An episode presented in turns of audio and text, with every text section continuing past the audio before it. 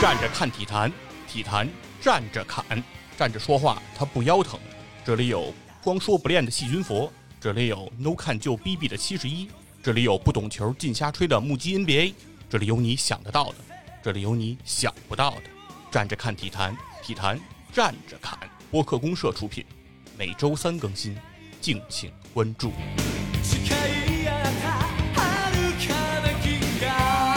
欢迎来到体坛站着侃，我是光说不练的细菌佛。我是 No Can 就 B B 的七十一，啊，又看见七十一了，真是高兴。好熟悉啊好熟悉。然后呢，咱们体坛站着侃，嗯一共现在呢正式节目已经是录了十期了。对啊，然后其中还有一期是我的这个直播回放啊，一共有十一期节目。嗯那也就是说，马上呢，大家听到的这一期节目就是体坛战战侃的第十一期正式节目。正式节目，嗯哎，已经录过十期了。嗯啊，根据国际惯例，我们也准备水一期啊，这个跟大家呢也是聊聊我们的心里话吧，嗯然后跟大家交流交流。然后同时呢，今天这个节目也非常重要，嗯对于我们来说，对，因为呢，体坛战战侃呢，它是隶属于播客公社的一档节目。哎哎嗯，众所周知啊，超游的听众肯定是众所周知哎 对，播客公社的老大是老袁，是吧？所以呢，我们这一期节目呢做了十期了，也算是有一定的这样的一个算是小的成绩也好，还是有哎很多的不足也罢吧。嗯嗯今天呢，也给老袁做一个 review，对所以我们今天也请到了老袁。嗯，哎呦我去，这都过了一分多钟了，我这一直等着，我说 你什么时候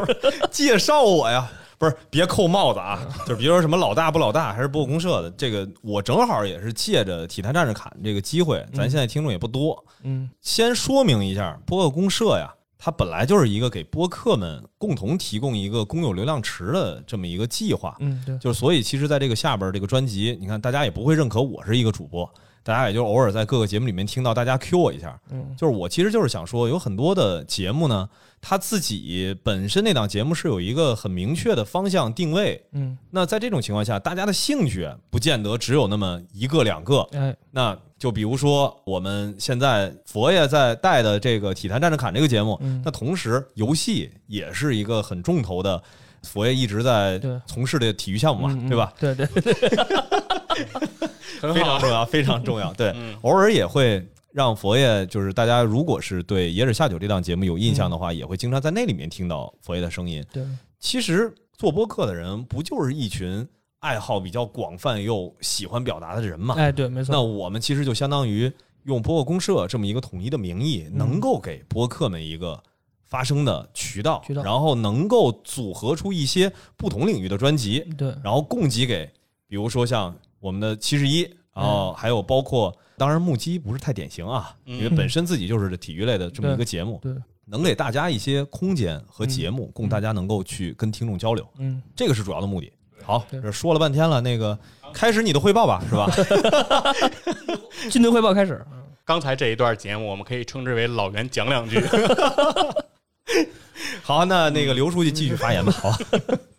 啊，是这样啊，也是跟大家也来汇报一下，就是整个体验站着侃呢，我们做了这十来期的节目之后，嗯。现在呢取得了一个成绩，就是首先呢，我们就看单一平台吧，我们这个量最大的这个平台，嗯。在这个平台上呢，现在我们有六百多的订阅啊，这也非常感谢在这个话匣子前啊的每一位啊给我们点了订阅的朋友。对，然后呢，我们的这个总的播放量呢，现在是二点三万。我们一共现在上了，包括我的直播呢，是十一期节目。当然有一期是转采的远方周末计划啊，不记录我们的这个数据嗯啊，大概就是二点三万，差不多是这样的一个情况。然后其实对于我个人来说呢，对于这个数据，我本人还是比较满意的，嗯因为在之前其实和这个工鹏的呃支大爷是聊过这个事儿的。支大爷问过我说，对于这体坛战战侃你开始做，然后你对他的期许是个什么样的情况？哦，我这正好帮着 Q 一下芝芝吧，嗯是吧？因为很多人咱们这么说呀，根本不知道他是谁。对，这个工棚的芝大爷也是一个播客，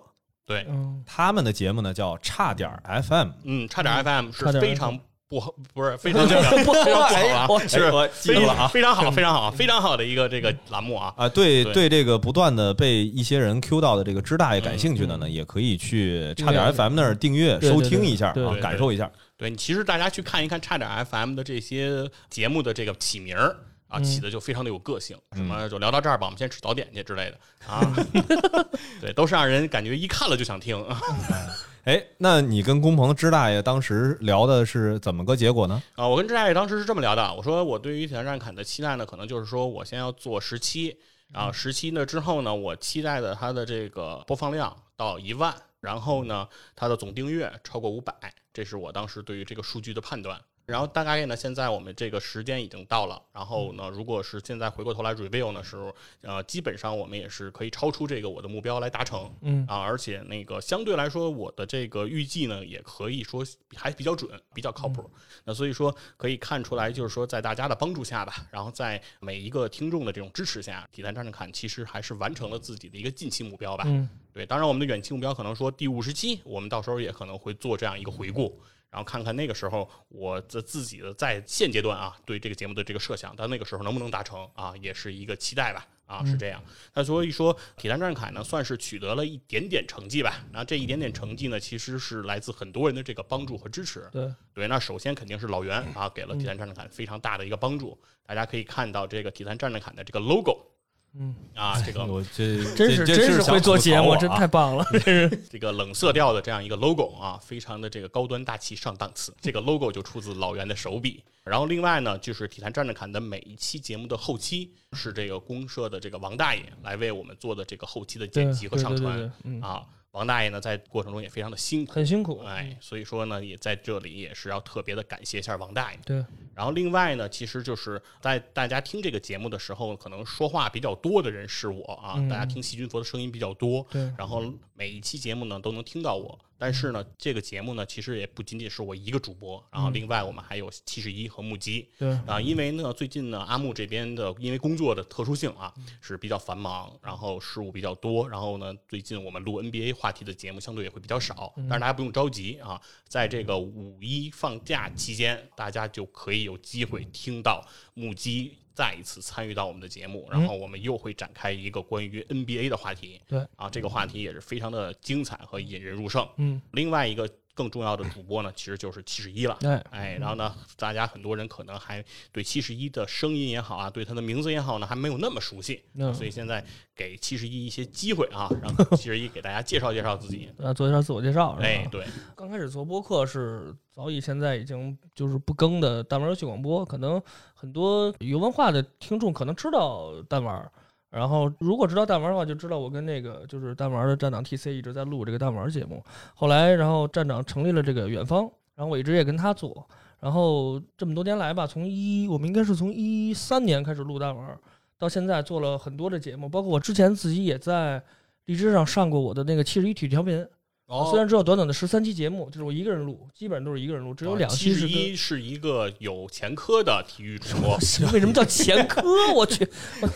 我是一个有背景的主播啊。嗯 然后虽然只是短短做了十三期，但是我对于这个播客这块儿还是非常喜欢的，因为我个人也比较喜欢体育，像足球、篮球，包括现在还在看，包括以前也打。然后现在就是，其实关于体育方面，不光是足球、篮球，然后包括一些像奥运会啊，包括一些像像之前跟那个军佛录的 F 一啊，我之前都有看，然后看的还比较多。那现在可能因为工作和生活的原因，可能一些比赛看的比较少。但是对于体育的热忱，我到现在为止还是一直没变的。所以说，当时军佛找到我，应该是在过节期间吧，我记得是春节。春节期间，嗯，对，春节期间找到我说，希望咱们做一期体坛战士感这种节目。然后我其实当时非常高兴，因为我其实对于七十一体育调频后来就不做了。其实我是因为是工作原因也好，是个人这个懒惰的原因也好，其实我是心里有很多的这种不舍的。那突然军服给了我这么个机会，然后一起我们俩一起在做这个体坛战士卡，其实我也很开心的，也也希望这个大家多多关注这个我们体坛战士卡这个节目，也能在以后的节目多多听到七十一这么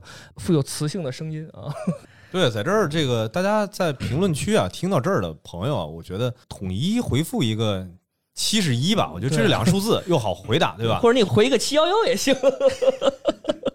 对我觉得稍微的就是让大家加深一下对七十一的一个印象，对对，因为说实话，因为你看我跟播客们就是这么多都是日常生活当中的朋友，老是嗯见面什么的，对，但是确实我跟七十一平常的交流也不多，嗯，很少。就是我都是今儿啊意外得知七十一本职工作嗯哎是什么呢？是什么呢？就是会计啊，财务会计。哎呀嗯，一说会计，我就知道七十一能分得清五和六。对，没有，这这是真事儿啊。那个《天下无贼》里的这个台词儿说那个安啥根村多少钱了？然后五六万吧，乌还是哦，柳？我还是留，对柳对对，啊，当时我就留下深刻的印象，知道会计能分得清五和六。这光知道个五和六就能当会计，你是这意思吗？你在侮辱我们这个行业啊，开个玩笑，开个玩笑。七是是是十一还是一个优秀的会计。嗯对对对，对，所以在这儿啊，我觉得也是，就是比如说听众从前面七十一上了。体坎这边的这几期节目的情况来看呢，其实大家能感受出来七十一对于体育的这种热情。对，但是在这儿呢，我也是想问一下，比如说大家希望能够让七十一更多的跟我们表达，或者说去聊聊哪些自己特别热爱的体育项目呢？也欢迎大家在下边来留对言，嗯。对，因为大概率啊，我觉得佛爷跟七十一的这个搭档，在接下来在体感当中的这个出现的频率也是会越来越稳定，越来越高。嗯嗯那所以呢，你们俩也稍微聊一聊，就是嗯到底你们对于体育的这个兴趣，就是都有哪些不同的一些，比如说赛事也好，还是类型也好。我觉得这个我还挺希望听你们说一说的。正好咱也去看一看，跟我一开始我预计的说，公社这边想要组织一个跟体育、泛体育相关的这么一个节目吧，嗯，是不是能都能吻合得上？嗯，七十一先聊吧，你都喜欢什么？我肯定就是一般的主项，足球、篮球啊，或者棒球啊、橄榄啊、冰球都有看。但是你要说了解最深的，肯定就是足篮、嗯足，球、篮球。然后像一些奥运会啊，冰球你主要看什么？看打架吗？冰球就主要看他们往那个玻璃上撞那种感觉，感觉特别的勇猛然后其实你像，其实咱们在国内很少参与的项目，比如说棒球、橄榄球、嗯这种冰球。然后就是，其实我关注也是就是非常片面的，但是基本上也会看。以前你像比如说橄榄球的 FL，我肯定也会看，嗯，对吧？但是你要说是最了解的，那肯定是足篮。但是一些你像奥运会啊，包括一些大项，包括我比较感兴趣的斯诺克、乒乓球、羽毛球，呃基本上有大赛的话，我也会关注啊。所以说，就是基本上应该是大项的比赛我都会看。然后我最喜欢的赛车类其实就是 WRC 和卡塔尔。哦，但是最近可能达喀尔好像是已经有几年不办了，但是 WRC 有时候毕竟咱们国内关注的还是比较少，所以有时候可能会利用一些别的渠道会看一些比赛，啊、所以说我的体育的这个范畴其实还是挺多的，但是可能冷门的项目可能确实关注的也是比较少，对，就是大项还可以，嗯哦，佛爷呢？我呀，其实啊，本质上说，我是一个体育爱好者。嗯那更多时候呢，其实我是一个体育新闻爱好者。就就是我从小啊，从小学就每一天的那个北京台的体育新闻嗯。就都开始看。对，那会儿其实是因为好像是动画片之后 接驳的就是体育新闻。对，所以说我就开始看这个东西，因为体育新闻一完了之后就是北京新闻、啊，哦正好是是这个两个衔衔接段，家里是不换台的，动画片儿、体育新闻、北京新闻是都得看的。那所以说我就跟着那儿一块儿看这个体育新闻，因为毕竟我认为体育新闻比后边的北京新闻我感觉要好看一点儿。对，所以我就开始看这些新闻了。所以我后来呢，其实一直是，比如说 CCTV 五的这个体育新闻，我也基本上能每天都开始收看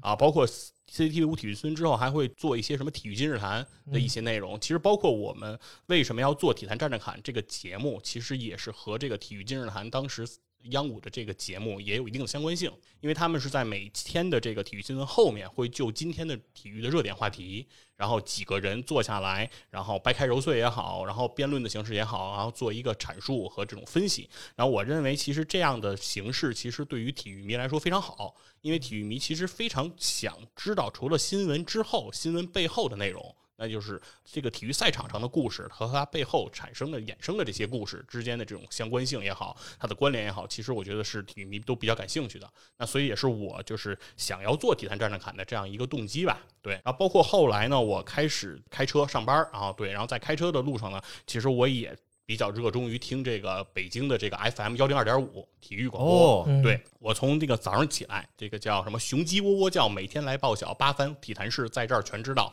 妙语来点评，真情也不少，体育新世界雄鸡畅晓啊！我哎是呦我去，这一套这一看就天天听可以可以可以这个，我哎，是什么？幺零二点五，幺零二点五体育广播。哦，哎，在这儿要是听到了，因为我个人也会去分享嘛，嗯，然后我所在这个圈子，在北京广电的朋友也不少啊。嗯如果要是在这儿大家听到了这个节目，有兴趣跟我们体侃和几位主播交流的啊，也来关注一下。对，他的每天早上起来我都会听这个这个叫雄鸡唱晓嗯啊。到了中午，体育广播也有一档节目叫这个喜鹊登枝，哇，对，然后这这段贯口来来一下，对，那个没有贯口，那是唱一段歌，什么一只喜鹊飞上了天，啊，对。然后到了晚上叫金戈铁马哦，啊，等于是这其实这三档节目它都叫体育新世界，它是体育新世界、雄鸡唱晓、体育新世界、喜鹊登枝、体育新世界、金戈铁马这三档节目，当时是陪了我这个在开车途中啊，那个时候我还不会听播客呢啊，所以我那会儿听的全是这个啊，就是到点儿了，早上起来上班路上先听这个。然后中午呢，我有的时候也会，就是因为我是外勤嘛，然后也会在外面，所以在外面的时候我也会在车里听，有时候停着车我也会打开那广播听一会儿。然后晚上下班路上也是听这个金戈铁马，哎，陪着我就回家了。对，所以我也是一直是等于是伴随这种体育广播来长大，或者说来成长吧。对，那所以说呢，做这个节目其实的初衷和原始动力也是跟这个相关，就是说，呃，认为自己在听了这么多了，然后也看了这么多，然后也有自己的一些想法，然后想要跟大家来说吧，或者说在看这些体育项目的时候，也会知道，就是有些项目其实是一些冷门的项目，其实对于我个人来说，它也是冷门的项目。对，很多，比如说我在我的公众号文章里其实写到过，说 N F L 这个橄榄球，刚才其实一提了，对吧？N F L N F L 对于我来说，其实就是每年一场。对，那一场超级吗？对，就叫超级碗，对就是每年其实我只哦看那一场。如果我看的话，我就只看那一场；如果我不看的话，这一年没看过橄榄球，就是这么个情况。嗯我每年开始看 NFL 的时候都非常有意思，我都是得用半场的时间跟着解说员学习这个 NFL 的规则。规则，对，就是在半场的这个所有的时间里，其实我是不知道这个比赛是该在干嘛的，呃，然后每年我都通过这样半场的时间学会了这个规则之后，在下半场享受 NFL 带给我的乐趣然。后第二年就忘了。对，然后到第二年的时候，我会发现我又需要用半场的时间来学习。对，因为通过这一年的时间，我就不了解 NFL 的规则了。对，其实一直很多项目，其实对于我来说都是这种状况。嗯，对，所以那所以说做这个节目呢，其实也是很多时候想告诉大家，就是说很多所谓的冷门项目，比如说尤其是在今年二零二一年是东京奥运会的举办的这一个年份嘛，嗯那很多的奥运项目其实也偏冷门。那在这种冷门的项目的里面，我们的听众如果想找到它的乐趣，想上手这些项目，然后想要去了解它，那其实是可以通过我们的节目，然后对这些项目有一个了解。那这样的话，在我们去观看这些新闻也好，然后观看这个比赛的时候，其实大家从中得到乐趣会更多啊。这是我的一个原始的想法。嗯，哎，正好听完两位这个主播分享啊，我这个稍微说一下我之前为什么铁了心的想要在公社下边扶持一个叫泛体育类的节目。嗯说实话，我确实没有二位这个对体育的这么大的一个热忱。其实对我而言呢，我就是觉得对我来说最大的一些一定会看的奥运会、嗯世界杯，除此之外就很少了。那我相信跟我类似的人啊也比较多。对，这个门槛到底在哪儿呢？为什么我没有办法对体育抱有这么大的一个热忱？说白了，看不懂，啊，嗯因为它不像我看个电影、看个电视剧，嗯有故事情节，嗯，哎，有这个起因、经过、结果，前因后？果是吧前因后果这些事儿。但是你说体育这个，我光了解它的这一个赛事的规则，我可能就得花挺多功夫和时间。对，同时啊，我也说实话，我觉得这个官媒也好啊，还是报刊杂志也好啊，嗯在体育这个事儿上呢，做的一些科普性的工作还是不那么够的啊很。少，对，对，一会儿其实这个观点其实可以细致展开啊。没错在我们回顾节目的时候，我会没错，没错，嗯没错一会儿这个就不展开说。嗯那另外一个，其实如果对我稍微有点了解的人呢，不管是说线下见过面的，还是在其他一些节目听过的，嗯都知道我是一个特别中二的少呃中年，对，就是看漫画看了这么多年，就是我对漫画这个感情极其的深。嗯。那对我来说影响比较大的一些漫画，很多都是跟体育相关的，足球小将啊，对，灌然篮高手灌篮高手啊，对对对，棒球英豪啊，哎。网球王子啊，网球王啊，网球王子可能稍微少靠后了对看的相对少一点。对，棋魂啊，嗯。一会儿会提到。好的，好，嗯。好。其实我从看漫画的时候，我发现漫画在这一点其实做的很好，嗯就是我绝不可能说我看一个体育类的漫画，我根本看不懂他们在干嘛。对，但是你真的说让我看完一个漫画，我就了解了完整的体育的规则吗？那那肯定远远不够，远远不够。但是我会因为看了这个漫画，我会喜欢上这个喜欢这运动。运动，就像足球小将，然后那时候小学就开始去，大家都踢足球，哎，踢足球，都是瞎踢，对对对对对就是一群人围着球开始抢，对，连门都没有。你想想是不是？小学很多时候说大家拎着球下去踢球去，互相抢，嗯没什么规则。对哎，但是你就接触到了，哎你能感受到这一个球带给大家的这么一个乐。趣，乐趣，对篮球也一样啊。嗯嗯那会儿哪那么多说，哎，咱们我基本上上初中的时候嗯开始看《灌篮高手》，就是我们那时候的一个感觉就是，篮球会打不会打不重要，女生看着帅比较重要。耍帅，对，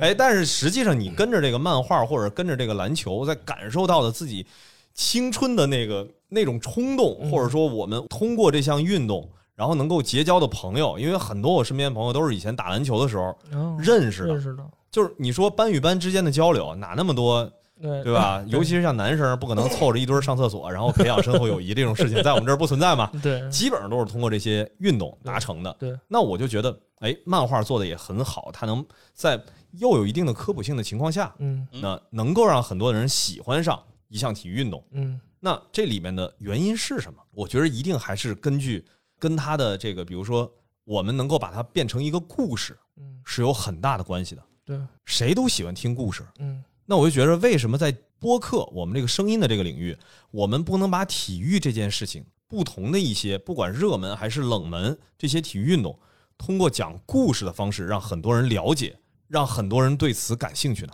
降低这些体育运动的一个门槛儿，也许我们就找到了更多的同好。嗯，嗯，对，这个是我要去做的一个跟体育相关的这个事儿的一个比较冠冕堂皇的理由。当然，其实还有一个一句话就果然是道貌岸然的坐那儿。体育类的节目啊，相对来说它的商业机会被挖掘的还是很差的。嗯所以在目前啊，我们听播客这个领域里面，因为之前我也跟很多的播客都交流过，大家觉得做体育没流量，嗯，我呢其实有点憋着一口气，我觉得没流量啊，一定是因为你讲的别人爱深入，听。对，嗯那我看看能不能找到对体育有热爱的人，咱们弄这么一档节目，嗯咱就做成一个有流量的体育节目，让更多对体育没有那么大的爱好、兴趣的人，嗯他只是因为喜欢听故事，也能喜欢上体育，成为因为有《体坛站着侃》这档节目，才能大家有一个沟通交流的这么一个环境的一个契机，让大家在这个事情上找到同好，嗯，嗯，好，然后我再借此赚到钱嘛。这最后一句话最重要啊，大家这对，所以我们不拒绝任何的商业上的，不管是赞助也好，合作也好啊。在这儿，我也是在这儿跟所有的听众，如果听众当中确实有这个相关的背景的人，有这个意愿，欢迎联系我，欢迎联系我。嗯呃，我们梦想着恰饭啊，碗都买好几个了。啊，就等着吃。对，然后这样呢，接下来其实我们呢就想来跟大家回顾一下我们的这十来期节目吧。哎，啊，然后呢看一看我们这十来期节目究竟背后有都有哪些发生了哪些故事、嗯啊？我们是怎么倡议啊？怎么选题？嗯然后包括呢，大家有什么样的一些比较精彩的留言，然后七十一和老袁呢也会给大家做一个分享。好的，啊，也是说跟大家做一个交流吧，嗯然后也可能有里面有些问题呢，我们也在这里做一个回应嗯啊。对，那我们就等于按照期数捋吧。然后首先上来第一期节目呢，我跟七十一是一起回顾了一下一代车王啊，舒马赫对，这是一期我们这个节目嗯。啊，当时为什么说把舒马赫放到了就是体坛站着侃的第一期节目呢？其实，嗯在那期节目里其实是做了一个说明，对吧已？经在开头说了，对，是为什么选了它呢？其实首先第一点是说，体坛站着侃它是一个泛体育节目，嗯啊，这是我们的一个节目的一个整体的定位。那在我们第一期节目里呢，其实是不想直接放 NBA 或者放足球嗯这种比较呃热门也好，或者说我们本人兴趣非常大的这种项目，我们很怕把它做成这种一个篮球频道啊，一个足球频道啊，对，对那个并不是我们真正想要的。那你第一期就放这个，会让别人以为，哎，我接下来的预期都是要听到这种足球、篮球这种对对大球的这种运动，现实就很。多了，以后。对没错没错。嗯。对这个呢，并不是我们的想法，所以说我们会把它放了一期 F 一，相对来说受众呢没有那么多，嗯。但是呢，舒马赫本人非常破圈儿。就是很多人可能一场 F 一比赛没看过，但也知道舒马赫这个人嗯啊，甚至也知道舒马赫受伤，嗯现在病倒在床嗯这样的一个现状。那这样呢，我们就想回顾一下整个舒马赫的这样一个职业生涯，嗯然后告诉告诉别人，就是为什么舒马赫他能破圈儿，对吧？为什嗯么你任何一个 F 一车手你可能都不认识，都没听说过，但是舒马赫你却能听说过？那他为什么这么特殊，对吧？那我们是想通过这样一期节目起到这样一个效果，然后最终其实从我们的整个的反馈上来看，其实也算是达到了啊。嗯对，对很多朋友可能之前对舒马赫的了解也没有那么深啊，嗯然后呢，通过这期节目呢，其实确实也是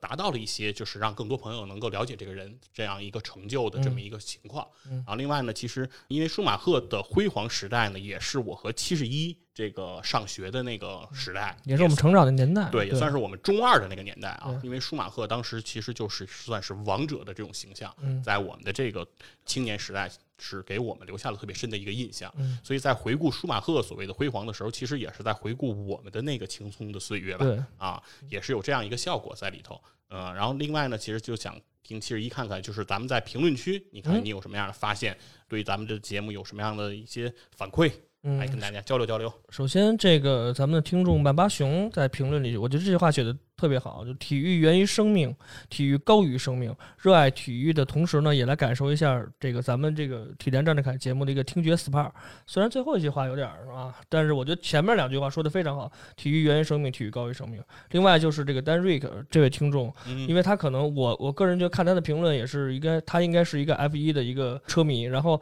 他对于可能在节目里咱们说的有一些这个可能是问题吧，然后他也提出了自己看法，我觉得说的非常好。还有就是扬言，扬言他说的也是感觉舒马赫非常伟大，我觉得就是。通过第一期节目能看出来，很多听众其实对舒马赫还是比较了解和比较喜爱的。我觉得这样作为第一期的切入点，我还是做的非常不错的。所以说，咱们第一期也是应该是我个人觉得还是比较成功的。佛爷呢？佛爷这儿，你对第一期的这个评论有没有什么印象特别深的？有啊，有一个丹瑞克，其实刚才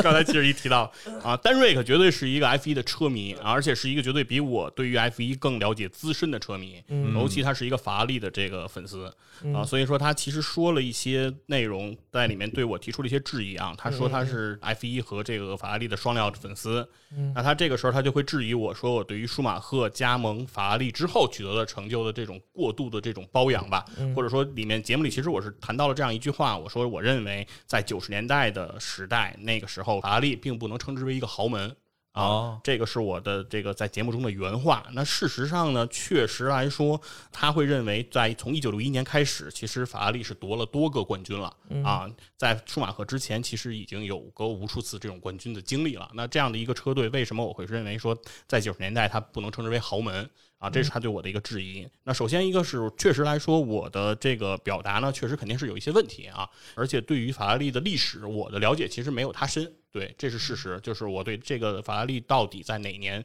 都拿过冠军，我的了解肯定是没有他深的。而且我对于九十年代的法拉利确实也比较印象流，就是确实我是认为在舒马赫去之前啊，法拉利你没有怎么太关注这对个我没有关注过这个车队。那事实上呢，我通过整个数据，其实它也罗列了，其实从九九年开始，法拉利才拿到在九十年代的这个车队冠军。嗯也就是说，整个的九十年代，其实法拉利就拿到了这一次冠军。那所以说，在我看 F 一比赛中，我会有这样的一个印象的原因也是在这儿啊。那另外一个说法就是说，从九九年一直开始，然后一直在这个法拉利会连续的一直夺冠，然后持续到了这个零八年。那也就是说，其实这里面会有一个定义，就是说你会认为什么样的是豪门？对，如果说过往取得过辉煌成就的车队，它就是豪门。如果你的标准是这个的话，那我说九十年代的法拉利它不是豪门，那一定是错的啊，这点毋庸置疑。但是如果说对于他之后的连续夺冠缔造的那个辉煌来说，那那段时间的法拉利呢，它可能在我的标准里，它就不是豪门啊。这个是我们看待这个一个事物，同一个事物，我们的角度不一样，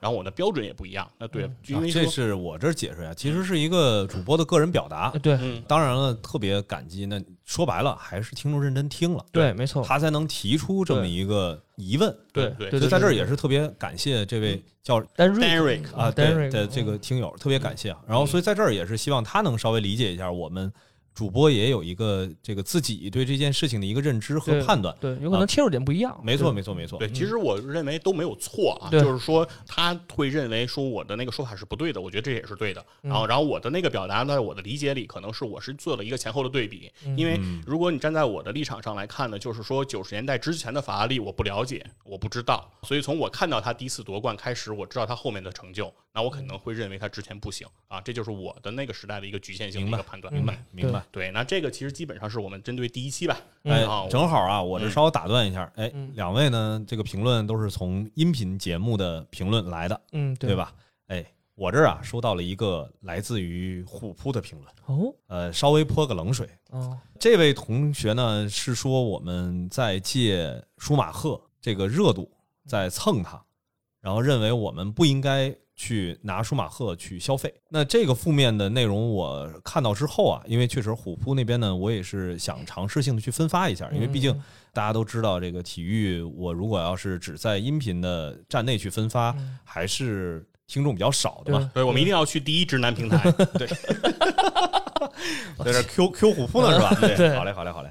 那确实，我得到这么一个评论，我还是比较意外的，嗯因为我觉得我们已经刻意的跳开了这种所谓的蹭话题、蹭热度，嗯选择 F 一和舒马赫了。那我不知道你们两位是怎么看待这个事情？因为这个呀，我也特别想说，通过这儿呢，跟听友去交流一下。嗯假如说我们在聊的所有的故事，一定不能去挑选那些主流的、热门的、具有话题的人物。如果我们这么做，就是在蹭流量。那请问这节目还咋做？啊，我觉得是这样。对于虎扑的这个评论啊，我本人不是很在意。嗯对我认为这虎扑这位朋友的评论已经非常的克制和客气了。哦在虎扑的标准语境都应该是给爷爬，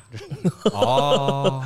所以说我我认为已经很很客气了啊。通过我对虎扑的理解，所以我觉得无所谓。其实每个节目或者包括每个选题，你选择的人物也好，你选择的故事也好，一定会有人，比如说他非常喜欢，嗯然后我一直觉得你聊到的人是我非常喜欢的人，是在我是我心里的 YYDS 对吧？是我心中永远的神，那他就会非常喜欢你。选择了他的偶像来聊，当然也有的人也非常喜欢这个人，但他的想法就是说，因为那是他非常非常喜欢的人，他不希望有任何一个人来玷污他。对，啊，对，所以这也是大家的一个想法。我觉得这这些想法，我觉得都 OK 吧。然后其实不管你是怀着哪种态度，然后呃，我们觉得说，至少我们聊的人，如果是你感兴趣的，然后哪怕你觉得我不够资格啊，不够班来聊他，那我觉得也是我能接受的一个范畴。因为我更期待的是更多的人去了解这个人，更多的人去对他嗯感兴趣嗯啊。我其实也是回到我们最开始说做节目初衷嘛，我们不就是想通过声音这么一个媒介，媒介然后让更多的听众开始也去喜欢我们喜欢的这个项目对对对对吧？也去喜欢我们喜欢的那些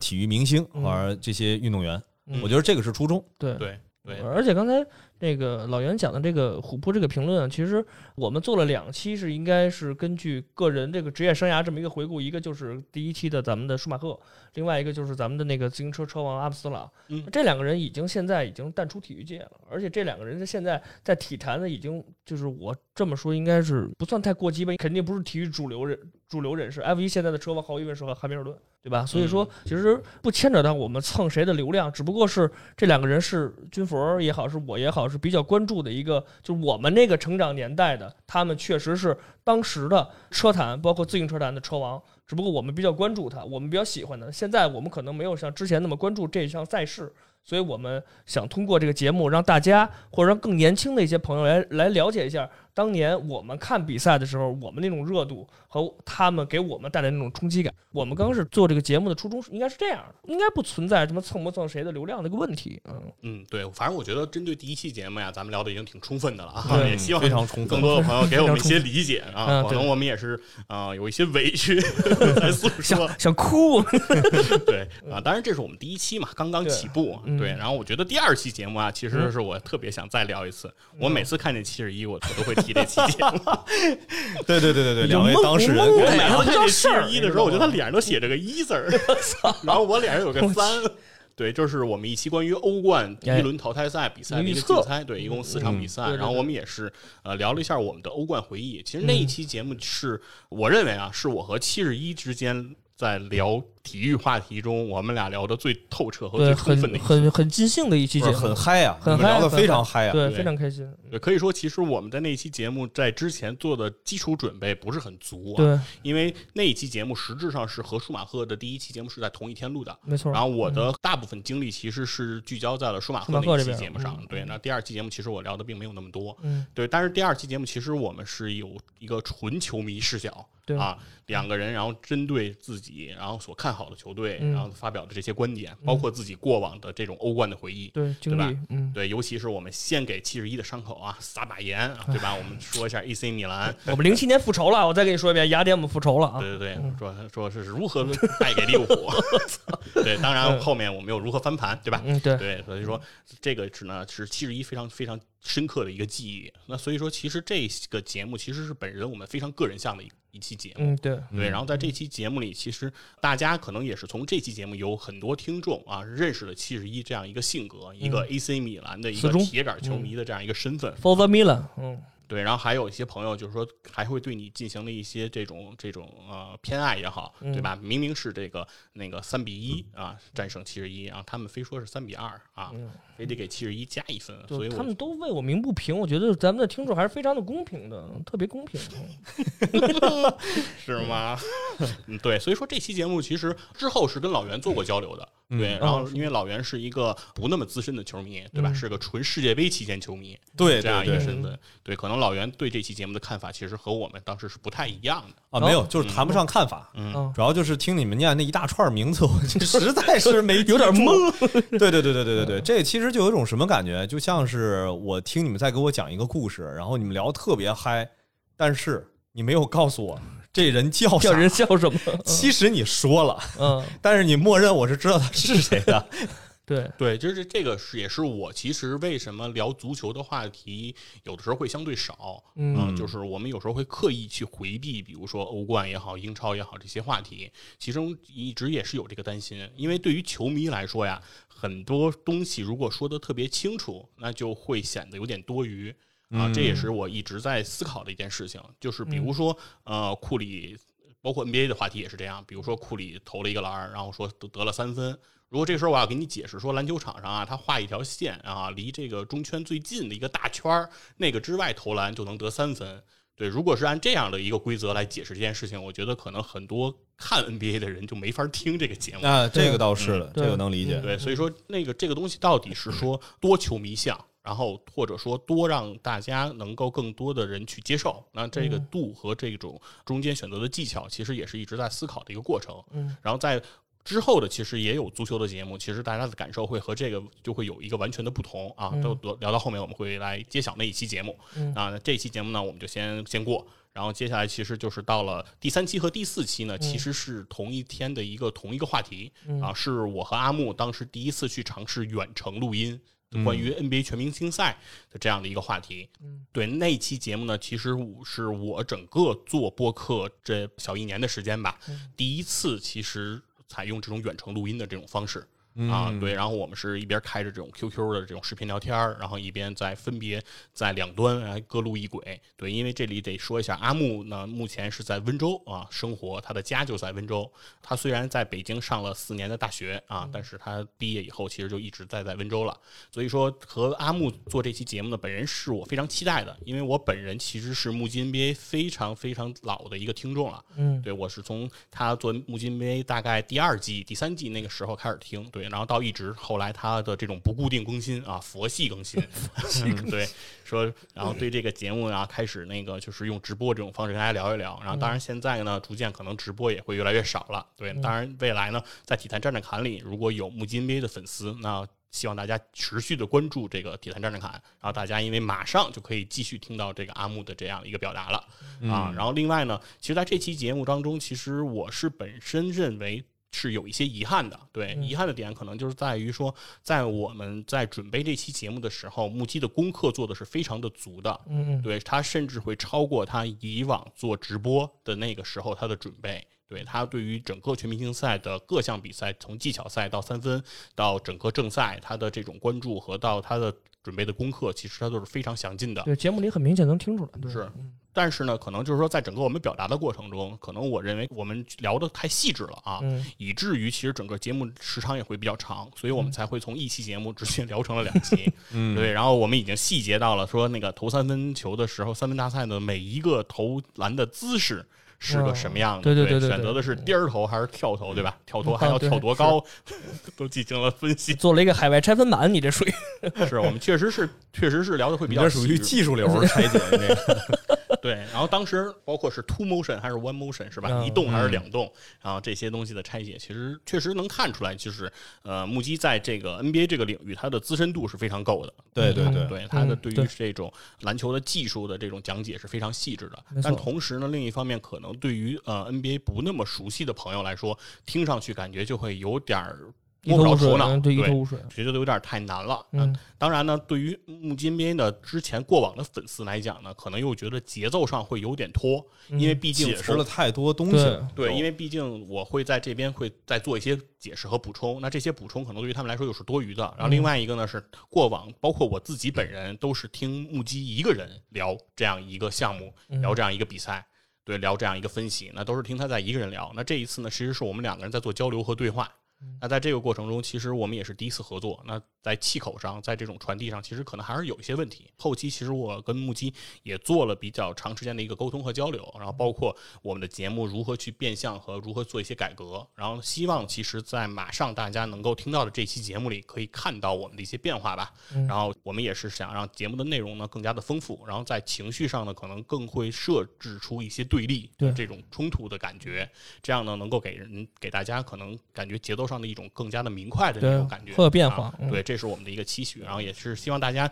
能够在我们接下来的那一期节目的评论中啊，给到我们一些反馈吧，然后大家做一个对比，就是说看看我们是不是通过我们的努力和我们的这种呃思考吧，嗯对，有没有一些成长和有一些提高？对，其实这是更多的想说的这两期节目的一个内容。特别欢迎能够有目击 NBA 的听众朋友们，如果在这听到这儿了，是不是可以啊、我不知道到底有没有听友群，因为确实我、我不在之前目击有听友群的，目击对对 NBA 对是一直有听友群的，是一个嗯 QQ 群，嗯。嗯，对，我就说也希望大家能够给到我们一些节目的反馈呃建议、反馈呃建议对对对对对对我们不断的去优化和调整。对，没错嗯其实下一期我们这个就有一个很大的改变，所以嗯说为什么要远程？可能当面就容易打起来，所以说我们 我们还是会比较安全的方式来录制节目。啊出出出于人身安全的考虑是吧？好嘞，好嘞，好有。点意思，嗯嗯。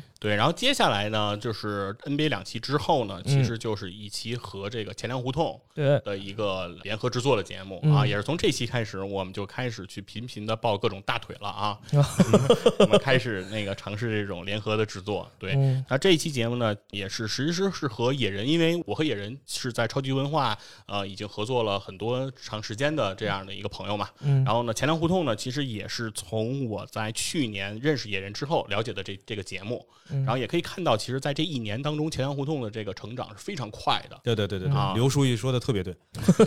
对，所以说我们其实是我眼儿瞧着这个节目啊，嗯从这种并不是非常的引人注目，然后到今天，其实我们可以看到粉丝的数目的增长啊，嗯然后节目的质量啊，然后大家的这种互动性啊，各方面其实都是非常高的一个节目了嗯啊。所以说，我也一直跟野人的合作和这个聊天儿，其实都是非常愉快的嗯啊。野人其实可以是我认为的，在我生活中遇到的人里头最会聊天的前三名之一。哦。对，就是我会认为这就是会聊天儿啊，嗯。就说不见得是说是叫，比如说会讲故事也好，或者演讲能力强嗯。啊，这都还不是。它的特最显著特点就是三个字儿：会聊天儿。好，在这儿要是有钱粮胡同的朋友听到了的话呢，也希望啊，在钱粮胡同的群里面，然后说一声，我们也 Q 到了野人。对，所以说呢，这次的节目呢，其实也是跟野人和钱粮的主播大杰子，嗯。对，因为我和杰指导呢都是这个北京国安的球迷对啊我也是国安球迷啊。啊，对，七十一肯定也是嗯对北京人嘛，对北京人，你不是国安的球迷，你是宽利的球迷嘛，对吧？我，你还记得这名字，我也挺佩服你的。是，当然了，钱粮胡同这期节目呢，其实多的也就不再多说了啊，嗯但聊了很多回忆。然后那更多的其实会聚焦在的是甲 A 时代，或者说是中超早期的北京国安啊，并没有聊到说最近国安的这种变化呀和国安的这种情况。那其实呢，钱粮胡同呢一直有一个特点，就是钱粮胡同聊什么什么就要跌啊，钱粮胡同聊基金，我觉得啊嗯。基金就开始脆，钱粮胡同呃就是聊什么啊什么都不行，嗯。这一直是这样的。所以在钱粮胡同聊了北京国安。嗯，第一轮输了是吧？对，北京国安在首轮对上海申花，死敌哎，就被人办得死死的。而且我们在节目里反复还提到北京国安九比一上海申花。对，然后新赛季首轮就开始打我们的脸。因为评论也能看得出来，有几位听众也一直是在聊这场球，就是包括上半场的一些比分，然后下半场是是，哎，对，当时我们的打拉胯也是有些错误哈，对也是被对对对，因为毕竟是九七年的事儿了嘛，毕竟是九七年的，毕竟站着砍嘛，站着说话不腰疼啊，想到哪说哪。原谅一下王语嫣啊，嗯，武功秘籍看那么多，难免会记串，对不对？对，反正就是跟大家一起，也是正好带着大家一块儿回忆吧。嗯啊，对，每每每个人的就是的回忆可能有的时候会错了啊，错了反正也就错了啊，这事儿反正也是那样啊。总之结果是好的，对吧反正？就是不道歉。我们的政治，我们的宗旨就是不道歉。啊，主要犯不上，犯不上。不过也能从评论上看出来，有几位听友的嗯评论一直是在聊一些老甲 A 的时代，包括这个黑铁商葛格啊，他就嗯聊了，你像健力宝啊、辽小虎啊、假币无鼠啊，就是就是当年的这些这个，包括是咱们这个甲 A 时代的一些好事儿、一些坏事儿，哎，都有提及。这说明大家其实对那个年代的中国足球甲 A 联赛还是非常关注的。刚才军博说的，有可能现在我们对于中超的这种热度。比不上，远比不上当年我们对甲 A 的投入的这种热度大。但是我们能通过战地侃和这个钱粮的这期这个并机的这个节目，让大家回顾一下当年我们看国安的时候，我们看甲 A 的时候那种冲动。包括我跟 TC 在录这个远方的时候，我也录过工体，就是我当年进入工体，第一次进入到工体的时候，看到那全场四五万球迷高唱国安队歌，高喊国安逼逼的时候，是吧？我们也是非常激动的，那种感觉对于球迷来说是。非常亢奋的，只有在现场才能感受得到。对嗯，没错。所以说也呢，非常欢迎大家去找一找这个远方 FM 的节目。啊，对，哎，里面有这个关于体育之城这个系列，然后里面其实是分了上下两期，七十一和 TC，然后再回顾工体啊，回顾国安呀、回顾亚运会啊，对吧？这一些经历，亚运会、嗯奥运会这这整个的一些经历，对，而且 TC 还在这个工体里住过，是吧？啊，对，嗯嗯，，所以说这也是非常宝贵的一个经历吧。然后大家如果有时间，也可以去听一听对，那里边也有我跟军佛也有参与，对啊。对，基本整个体育之城系列呢，其实不仅仅有工体，嗯对，然后包括有这个伯纳乌、嗯呃诺坎普、奥特拉福德、甲子园，对对啊对对对一系列的这种体育嗯场和城市，嗯。然后这一期跟钱粮胡同这个节目之后呢，其实就落到了刚才其实，在话题中打断老袁的那个话题，就是说嗯。关于环法的这一期节目。嗯。啊。这一期节目其实我觉得是分了两个层次。啊。首先第一个层次选择环法呢，是确实是正好是老袁的这个想法，就是说嗯。很多比赛赛事之所以它的传播度不广，它的这个受众不广泛，大家不不是对它特别的关注，其实很多时候和我们的媒体是有一定相关性的。对。对，尤其像环法这样的一个项目就是这样，因为公路自行车这个项目现在却已经发展成了是人人骑士，就是全民健身，对嗯一个程度人人骑士，很多人都有骑车的这个运动的爱好。骑士，对。就骑士的骑士，对，骑车就是不是骑骑士骑车的啊，对，就是骑士，就是就是对。骑士嘛。因为跑步跟这个很像，跑步的人叫跑者，跑者，嗯。对，骑车啊叫骑士。现在这两个身份都是一种荣耀。嗯。啊，就是你跟别人说我是这个，哎，别人就对你挑大拇哥。哦 哎，是是是，为人民服务嘛，送外卖。那叫骑手，我记得那个，好，反正就是说，其实对于这个本身，大家的参与度是非常高的。对，但这么参与度高的项目，为什么大家却对它的这种关注度会不那么高？是对，那其实是我们的，我认为其实，在我们的媒体上是有一定责任的。嗯对，这个责任是在哪儿呢？就是在对于环法这个赛事的这个直播，因为在我们的对于环法这个节目的讲解过程中，其实给大家是讲到了一些战术，比如说放兔子。啊，放兔子，然后大部队如何去蚕食，对比如说然后后勤啊然后整个拉火车是为什么要采选用这种方式来操作？嗯然后在前面的这种辅助的骑手是如何做这个破风？那嗯这一系列其实在里面的运筹帷幄和这种波澜壮阔是非常的多的。嗯但是在我们的这个转播过程中，其实我们的电视台其实有的时候对于这些画面的捕捉是不够到位的。对，很多时候其实电视台的画面里，比如说兔子刚撒出去，然后下一个镜头再等到他可能就会切到别的画面，嗯。等他再切回来的时候，可能是大部队就已经蚕食兔子已经完成了。嗯。那这个过程其实整个战术你看不出来，就是你压根儿也没闹明白为什么两个人就骑出去了，嗯。然后他们两个人又怎么被大家撵上的，然后为什么他们会选择去追兔子，或者说有的时候会选择放任兔子，那他们的动机是什么？这个时候解说其实也没有给你去说，对，那这个时候其实你看到的其实就是一些人在蹬自行车，然后通过直升机的画面，然后看到了这个法国乡间的美丽景色，嗯，对，然后你会觉得自己在看一个观光片儿。呃公路片儿，对，你会觉得啊，法国还挺好看的啊，路边的野花啊，不要采。对你可能更多的就感受到了这个，但是其实整个这个比赛的实质在里面很多时候的讲解是不够充分的。对，对，那所以说我们做这这一次的节目，其实也是想要对公路自行车赛做一种表达吧，嗯就是说其实。整个的赛事中的战术是非常的丰富的，嗯另外在里面除了说夺冠的这些车手，嗯除了比如说黄山持有者、斑点山持有者、绿山持有者嗯这些呃取得这种成绩非常出色的这些车手以外，另外像运输这样的车手，嗯他们要从补给车上去取水、取食物给到自己的主将。让自己的主将保持一个好的状态，取得成绩。对那同时自己还要保证自己要在关门时间内完成比赛，这样才能保证自己在下一段赛段里还出现在赛场上，对还可以继续承担运输手的这样一个职责。那这个其实对于每一个车手来说也是非常关键的。那其实我们中国的车手第一个参加环法的车手，他的第一项的这个职责就是这个运输。对，就是后勤，嗯对，那他通过这个运输，他最终其实是取得整个完赛的最后一名。嗯，那在这个拿到这个名次的时候，赛会是给到他一个奖项的，叫红灯笼奖红。灯笼奖，对，这个奖项其实不仅仅其实是在就是呃对他的这样一个完赛的一个纪念，其实也是对整体这些运输手的一个鞭策也好，激励也好，就是告诉大家，即使你承担的是。运输手，你不可能登上领奖台，嗯但是你的每一份努力，其实整个赛会也是看得到的。对，也是一种激励和鼓励，嗯，对认可，对，嗯其实这也是整个这项赛事的一项伟大之处吧，或者说它的丰富之处。那这些内容，其实在我们过往的媒体中，它的报道和它的阐述其实是不够充分的。所以让很多人其实对于环法的理解，相对于可能还局限在说这就是一帮人比谁蹬车蹬得更快嗯的这样一个方向上。所以这可能是我们做这一期节目最大的一个初衷。那除此之外，其实在这期节目的第二层次，其实我们因为是要讲到一个关键人，对，因为每一个故事、每一个赛事，其实都要有一个核心的人物。那这个人物就是兰斯阿姆斯特朗。嗯，兰斯阿姆斯特朗最大的争议其实就是跟兴奋剂相关。对，金耀，对，其实呢，在这次的这个节目里，其实我和七十一其实是充分交换了我们的意见，就是对于禁药的态度对，和对于禁药它究竟在历史上是怎么去演习的。嗯，这也是你争议最大的一个目前啊的争议最大的一个观点。嗯嗯，嗯，对，其实这一一直以来，其实是我认为的一个最大的观点，就是在我一直秉承的理念里，其实都有一句话，就叫做“查出来的是兴奋剂，查不出来的是高科技”对，因为这个确实是我们整个禁药这项事件在这个历史上发展的一个客观呈现。嗯对，因为在历史上，其实比兰斯阿姆斯特朗使用的兴奋剂更恶劣的这种药物是更加的深刻的。对，对，当年毒品其实是在整个运动赛场上都会出现的。嗯啊、而今天其实已经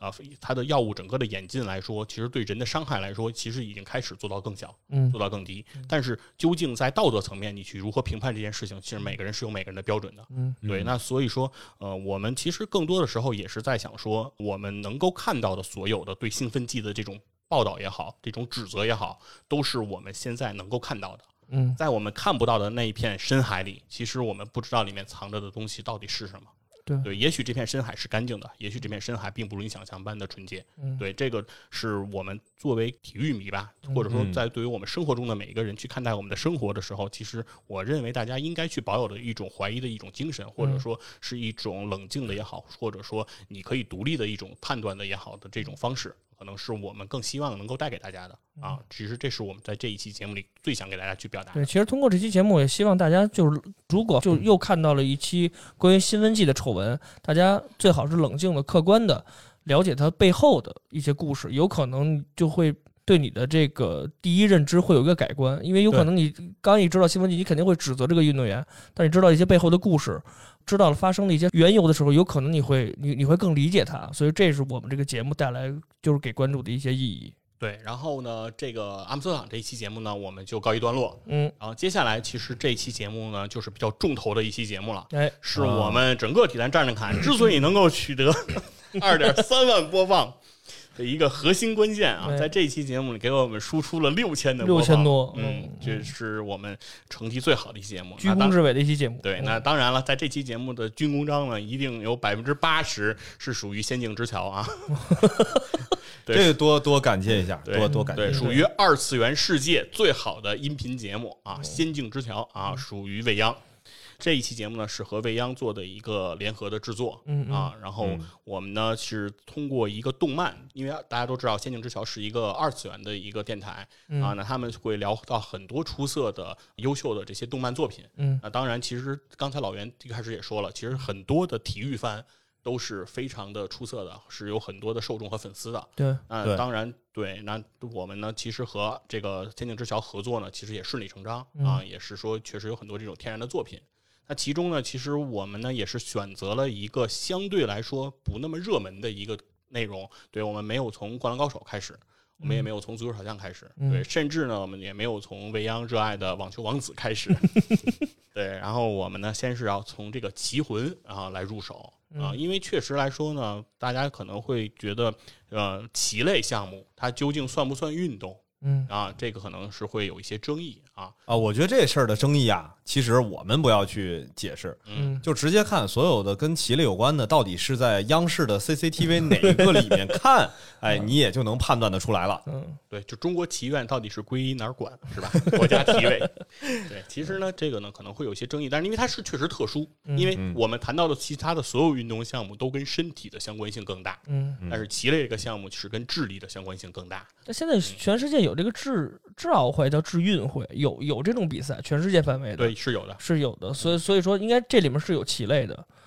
对吧？所以说他应该是在肯定是在体育范畴里这是跑不了的，对吧？是嗯对，那这一期节目呢，其实还是想说呢，就是它的特点呢，也是跟其他的节目呃也是比较鲜明的。嗯啊，那那在整个内容的前半期呢，都是由未央来给大家讲解、讲述了这个《棋魂》的这个动漫作品嗯啊。当然，未央的代入呢也是非常的强啊，他是塔矢亮的粉丝，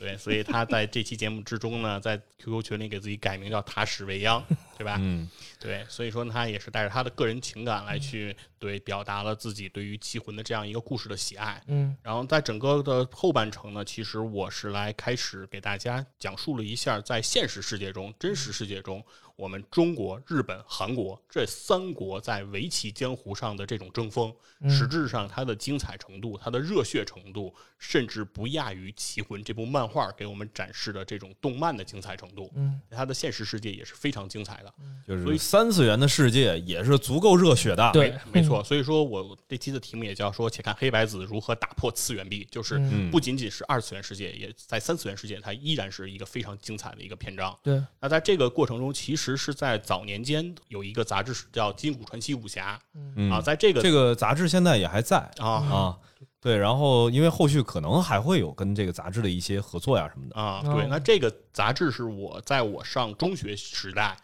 非常非常热衷的一个杂志嗯啊。那个时候其实我记得好像是半月刊吧？对半月刊，半月刊对，那时候都是在报刊亭里头。我也是这个放了学，一一定一定就是一个班里头有那么几本儿，然后我们也都不是人手一本买，太贵了。对，都是传着看嘛，传着看传着看对，而且因为它上面的连载特别的多，对对对对对，所以说你还不能断，这就是这个《金谷传奇》武侠最大的一个特点，就是买上了你就不能断，对，要不然你就不知道昆仑后面讲对对对对对对对。对，所以说这个呢，就是我们当时的一特别热衷的一个杂志。另外，嗯这个杂志社的这些编辑也好，这些作者也好，其实对体育也是非常的热衷，嗯。所以其实他们是对这一段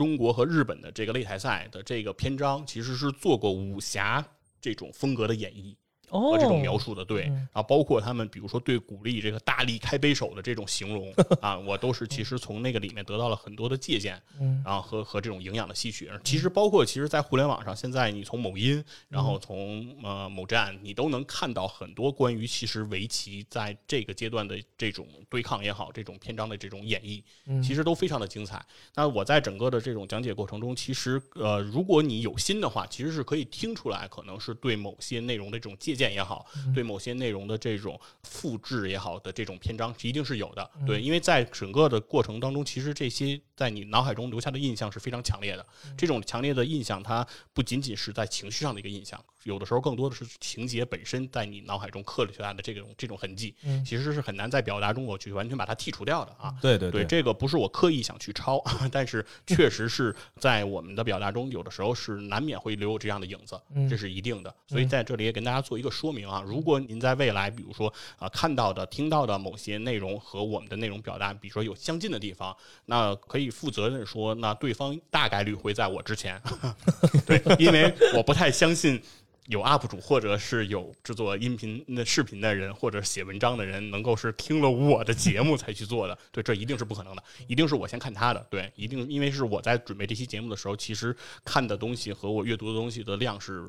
更大的。对啊，所以说我能借鉴的东西也是更多的，嗯所以说这一点是跟大家提前做一个说明吧。嗯如果你认为这期节目可能里面的内容和你听到的东西太相似了，或者有一些问题，那我就先给你道歉啊，嗯是我可能是里面会有一些内容确实有了借鉴的内容，但是我已经具体说不清楚我到底借鉴了哪一个部分了，这是一个事实。对你，如果你想让我做一些比如说标注啊、指引，这个我也做不到了，因为它已经融到了我的脑海和我的记忆里啊，嗯已经成为了我对这段历史、这段故事的一个重要的组成部分了啊。嗯，在这儿也是，我觉得，呃，因为这事儿啊，说实话是后来我跟细菌佛交流的时候，嗯。因为我也是金谷传奇武侠的 这个忠实的读者，嗯对，所以我能理解到说，我们其实后来讲奇魂涉及到后来那一部分这种比较偏向于武侠化的演绎，嗯。肯定是有一部分，不管叫借鉴也好，还是说在结构和表达方式上面深受其影响也好，所以今天咱们录音这时间还挺特殊，嗯嗯，今天啊，四月二十六号是世界知识产权日，哦。哟，所以今天这个事儿，我特意我跟那我先磕一个吧。我倒不觉得说这个件事情有多大，但是在这确实我也是想就说明一下，因为除了像我们体坛站着侃的节目之外，很多播客节目呢在做的时候会大量的从网上去找到一些资料。嗯嗯那如果说我们的这个资料已经非常明确的指向到同一个信源的情况下，嗯那大家必须，呃哪怕说我们找不到这个信源是什么，但是确实这个大量的信息我们是从第三方的渠道，不是我们自己消化和整理出来的，嗯还是一定要在节目当中去说一下，嗯，尽量啊说明一下，尽量说明一下。我找不到，但是哎，我目前的所有这些资料的来源是嗯不管从互联网上来还是怎么样啊，我不是刻意的要去侵权。去去去抄袭什么东西。另外一个呢，也是呃，我在这想稍微强调一下的，就嗯是关于《奇魂》这期节目，嗯我觉得更主要的呀，除了说佛爷的这种武侠化的演绎方式之外，嗯其实更多的从整期节目的比重来看，佛爷在里面倾注出的对于围棋这一项运动的一些感悟、嗯体会，然后包括说呃，泱泱这边对于围棋这种投入，其实我们是能感受得出来的。它其实是独立于这种情节之外的，独立于故事之外的。嗯，所以在这儿也希望听众能够去给予理解。嗯嗯，对，然后另外也是给大家说一个这种题外的故事，就是我们在录这期节目的时候发生的一个小的片段吧。嗯就是因为这期节目我们最后的结束点是结束在了聂卫平的身上，嗯是从知乎上的一个问题来做的结尾。这个问题的那个标题就叫做说聂卫平到底有多厉害。然后这个问题下面的最高票回答的回答答主就是聂卫平本人，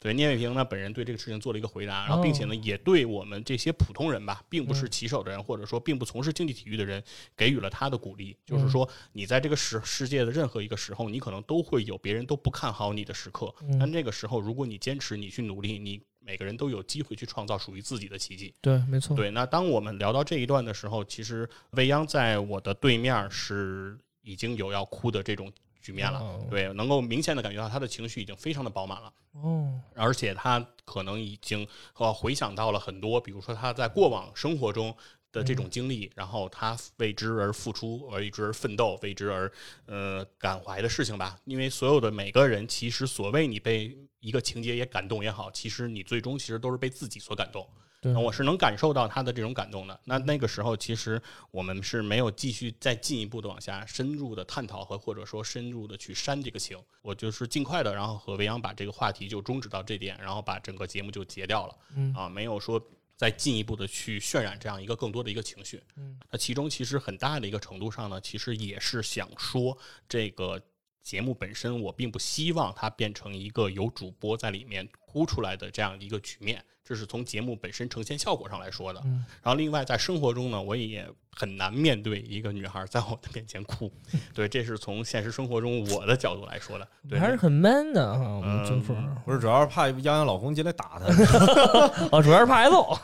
啊，你认为任何理由都可以啊，就是，但是确实是说这个局面是我认为不好控制的。啊，对，啊没错，没错，，那所以说，而且从节目的本身效果上来说，我也认为会进入到了一个不可控的一个局面。对，对，也许有的人可能会认为说，在节目里有哭腔或者怎样，是说节目情绪的一种表达。但是我认为，其实如果我们的情绪能够感染到这个人，感染到每一个听的人，我觉得就足够了。啊没错，真正我们嗯是不是真的要让对方哭出来，或者说让听的人哭出来，这不是我的目的，这也不是我们节目想要给到大家的一个目的。对啊，所以说到那个时候起，我的选择是把它迅速的收掉了嗯啊。嗯但是我能感觉到，就是说在整期节目我们录制的人其实会很有代入的感觉。那如果说当你听到这期节目，如果这个节目感动了你，那你也应该感觉到你和主播有同样的这种心境吧？嗯因为主播本身的情绪也是非常感动的。对啊，嗯对。然后另外呢，其实就是因为我迅速的收掉了这个节目呢，其实里面也有一些内容，其实是我在这个节目中没有提的，嗯然后也是在这里跟大家可以再做一个补充吧。嗯就是因为我在节目里其实是讲到了说《棋魂》这个内容，为什么我会想把它拿出来做？其实是在去年我们国内是做了《棋魂》真人版的这个改编的。那哦在我们的国内平台上也上了这个《棋魂》的真人版。嗯那这个真人版其实给我的震动还是比较大的，因为我我刚开始非常不看好这种真人版的改编，嗯因为一个动漫改真人，其实能成功的先例我见到的不多。嗯对，那尤其又是说一个日本动漫，然后由我国来做真人版的改动，那我会觉得这样的改动能够成功的概率又不大。对。啊，你是在 diss 流星花园吗？流星花园还是成功的，我只是说，继续我只说它不多啊，尤其是像这种比较夸张的这种这种动漫。嗯。那这个时候呢，其实我呢是看了整个的这个《奇魂》的真人版，啊，给了我还是比较大的惊喜和改观啊，超出了我对它的预期。那其中其实有几个点，其实在节目里还没有把它展开，然后在这儿就跟大家再说一下。首先第一个点特别的关键，就是在这个《奇魂》真人版的第一集，是这个童年的时光小男孩，他的主人公他把他的名字近藤光，他改为了时光啊。这样一个小孩儿，这样一个小孩儿，他有一个情节是说，他要拿钱去买四驱车，哦，哦，嗯他看中的一个四驱车就是奥迪双钻，哎，奥迪双钻，我的我的伙伙伴，嗯嗯 但是呢，因为他当时的零花钱不够嗯啊，他买不了，他就跟老板说：“你把这车给我留着，我一定买，嗯哎，我肯定买，你给我留一留。”等他回去，比如说千方百计筹到钱，准备去买这个车的时候，就在他前面的可能一秒钟或者几秒钟，买走了这个车就被别的小朋友买走了。哦哎，老板就说：“我不能老等着你呀、我得做生意，对吧？这车呢就卖给别人了。那嗯但是呢，现在有一个车我可以卖给你，对吧？是这个双星啊，这个这个车，哎，这个车我可以给你。”然后当时的这个时光这个小朋友啊，一脸的愤怒说：“我才不要什么双星，我就要双钻。” 哎，这个时候我当时就觉得这个编剧特别有生活。对，事实上在实际当中啊，双星代表的应该是田宫嘛，对吧？对这个其实是整个四驱车的鼻祖，嗯或者说是人家的这种原创。实际上，奥迪的双钻呢，是我们国内的玩具厂其实是在仿制仿品宫的这嗯个四驱车，对实质上是这么一个内容。但是在我们小的时候，大家也都是认双钻只。认双钻，没错对没错没错对对对，是这样的对，嗯大家的概念里也是双星是山寨的。对对对对，没错，我不管你到底卖多少钱，对你说你那老贵了，我也不服。反正双钻才是正品。对，所以当时看到这一幕的时候，我觉得，嗯，编剧是用了心了，就是他嗯。不是在随便编这么一段情节，嗯。这段情节一定有他的童年回忆在里面，他的那段童年回忆和我是可以印合的，所以是嗯。我觉得这个时候是给了我一个最大的惊喜。嗯。然后另外一点呢，就是在整个《棋魂》这个真人版改编之后，他们进入到职业选手这个篇章的时候，之后这个情节的发展中和真正的原作有了一个很大的区别，就是在我们国内真人版改编里面，很大的篇幅去聚焦了我们的围甲联赛。哦就是引入了我们的围棋职业联赛的一个内容，或者说我们的棋手面临着一个比较大的一个问题，就是进到这种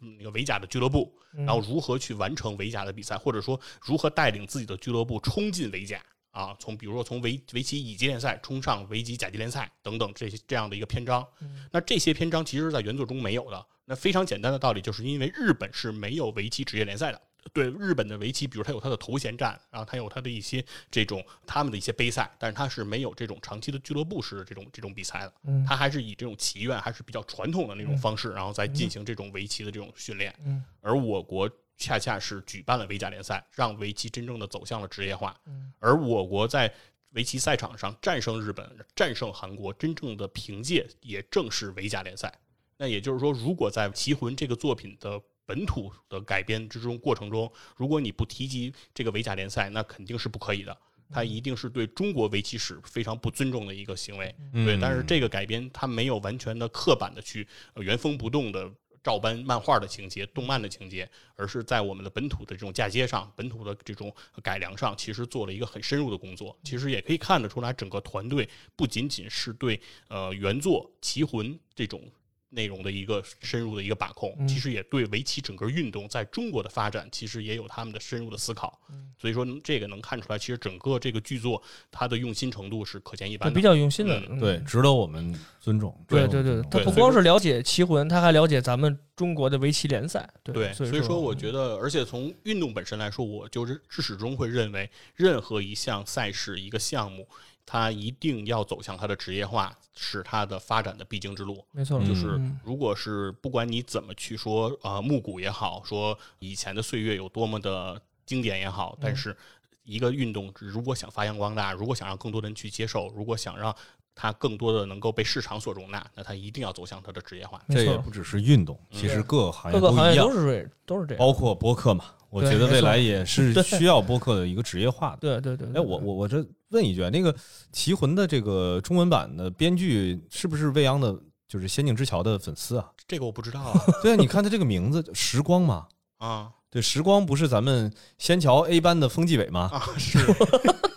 重名了。重名了是吧啊，只是重名是吧？那在这但他应该没 Q 一下，他反正没提，他在啊仙境之桥那个群里没提过。啊 但是他风纪委的工作做得非常好啊，嗯是的，是的，是对的。这一点呢，也是这个我们这个超级文化听友委员会这个姚望主任啊，一直非常推崇的。嗯，嗯嗯我们的这个工作也正在提高。嗯，那实际上呢，这一期也是我们能够在小宇宙这个平台上，然后看到的一个评论量最大的一期。嗯。哦，啊呃，当然了，这个评论呃，其实不是从《体坛站着侃》的这档节目下面来的，是因为我们这一期呢是跟《仙境之桥》的一个并机，呃所以在《仙境之桥》下我们收获了不少的评论，哦，啊，还都挺中肯的。我给大家稍微念一条吧，好，我觉得这个是让我特别感动的，就是、嗯。呃，其实也是咱们群内的朋友啊，大谷，嗯嗯还有说细菌佛和未央的配合真好，嗯珠联璧合。前半段啊，未央主讲，嗯细菌佛逆缝儿；后半段啊，细菌佛主讲，这个未央啊化身小迷妹，步步引导，真棒，多合作，爱你们，听得非常的认真，对吧？肯定一听就是两边的粉丝，这是嗯哎确实是。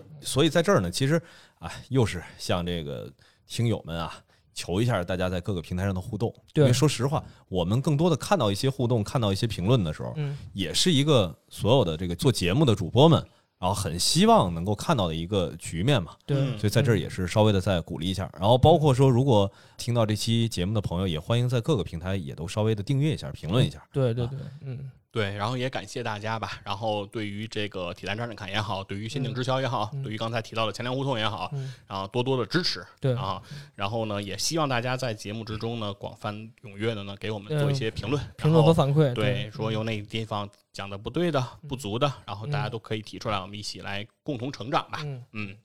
然后这一期节目呢，是我们其实最重要的一期节目。对。然后，然后那在这之后呢，其实依然是一个我们的这个联动节。目。哎一个并机。一个嗯。对联合播出的节目，嗯。那这期节目呢，其实我和 TC 哎。哎在做的。那这期节目就是和远方周末计划哎哎。并机播出，哎，那这一期节目首先我们从话题上是我觉得突破了一个我们的这个不知道我我我我不知道这个叫天花板还是叫底线。我就真不知道你们俩怎么想的，真的我就不明白，真的其实这个话题的选择啊特别有意思，就是我和院长就是黑水公园的金花同志啊啊，嗯，对我和老同志交流的时候，然后说这个体育，然后院长就说什么算体育啊？然后院长就说：“你看飞镖、弹球，这是不是都是体育啊？”我说：“只要动换的就是体育呗。”我说：“对。”我说：“那拔河也算体育？”他说：“对啊，拔河也算体育啊。”我说：“那他说你聊拔河呗。”对他就是开了这么一个玩笑。嗯然后后头呢，我就确实一查拔河，不查就不知道，一查你就吓一跳。对对这是可是曾经进过奥运会项目，对，它是一个正儿八经的曾经的奥运会项目。对嗯，而且现在也是有这样一个世界的拔河锦标赛这样一个项目在继续的，没错，而世界上是有拔河联盟的啊，简称哦拔盟。对，挺萌的，听着像拔根儿那联盟，我听着是，对。其实，在我知道这个拔盟的时候，我跟提子做节目的时候说，我说我要不查，我都不知道有这个盟。而且现在确实，日韩包括东南亚这些国家，嗯对于这个拔河重新回到奥运会也一直在做努力嗯啊，有可能在不久的未来，我们就能看到拔河重新进到奥运会。嗯那他的这个地位也好，他的整个关注度也好，肯定还会再上一个台阶儿。反正今年的东京奥运会是应该没进来，再看以后吧，对，嗯看以后肯定会有机会，是。然后那而且呢，其实我们每个人在我们学生时代，在我们工作之后，其实都在都不断地跑不了参与这个拔河。嗯，对，哪怕你说你真没上手怎么拔过，对吧？从小你是比较瘦弱的这种选手，那你肯定也是在场边给大家加过油，对吧？对喊过那个一二。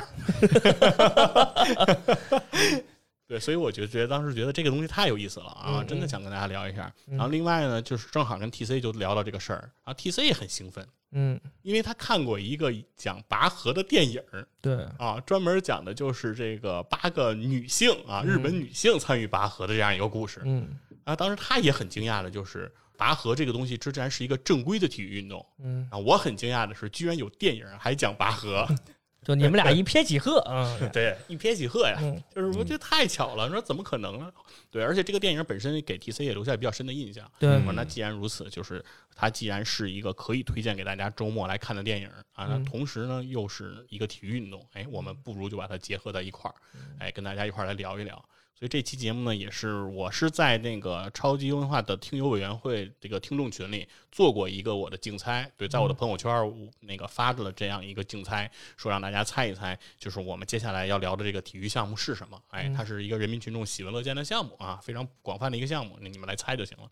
那猜中率呢是百分之零啊，嗯确实没有人把它你是有选项还是让大家填空？没有选项，就是没有选项，就是大家猜是随便说啊随便猜随便说随随便说，嗯然后对有甚者呀是在这个竞猜里啊，把这个奥运会的这个几大项、几十个小项啊，都在那个竞猜里都给我列出来了嗯，啊，答了一条可能都答不下，然 后又用一条补充。对，即使在这种过程中他都没有答对，因为嗯拔河还没入奥呢。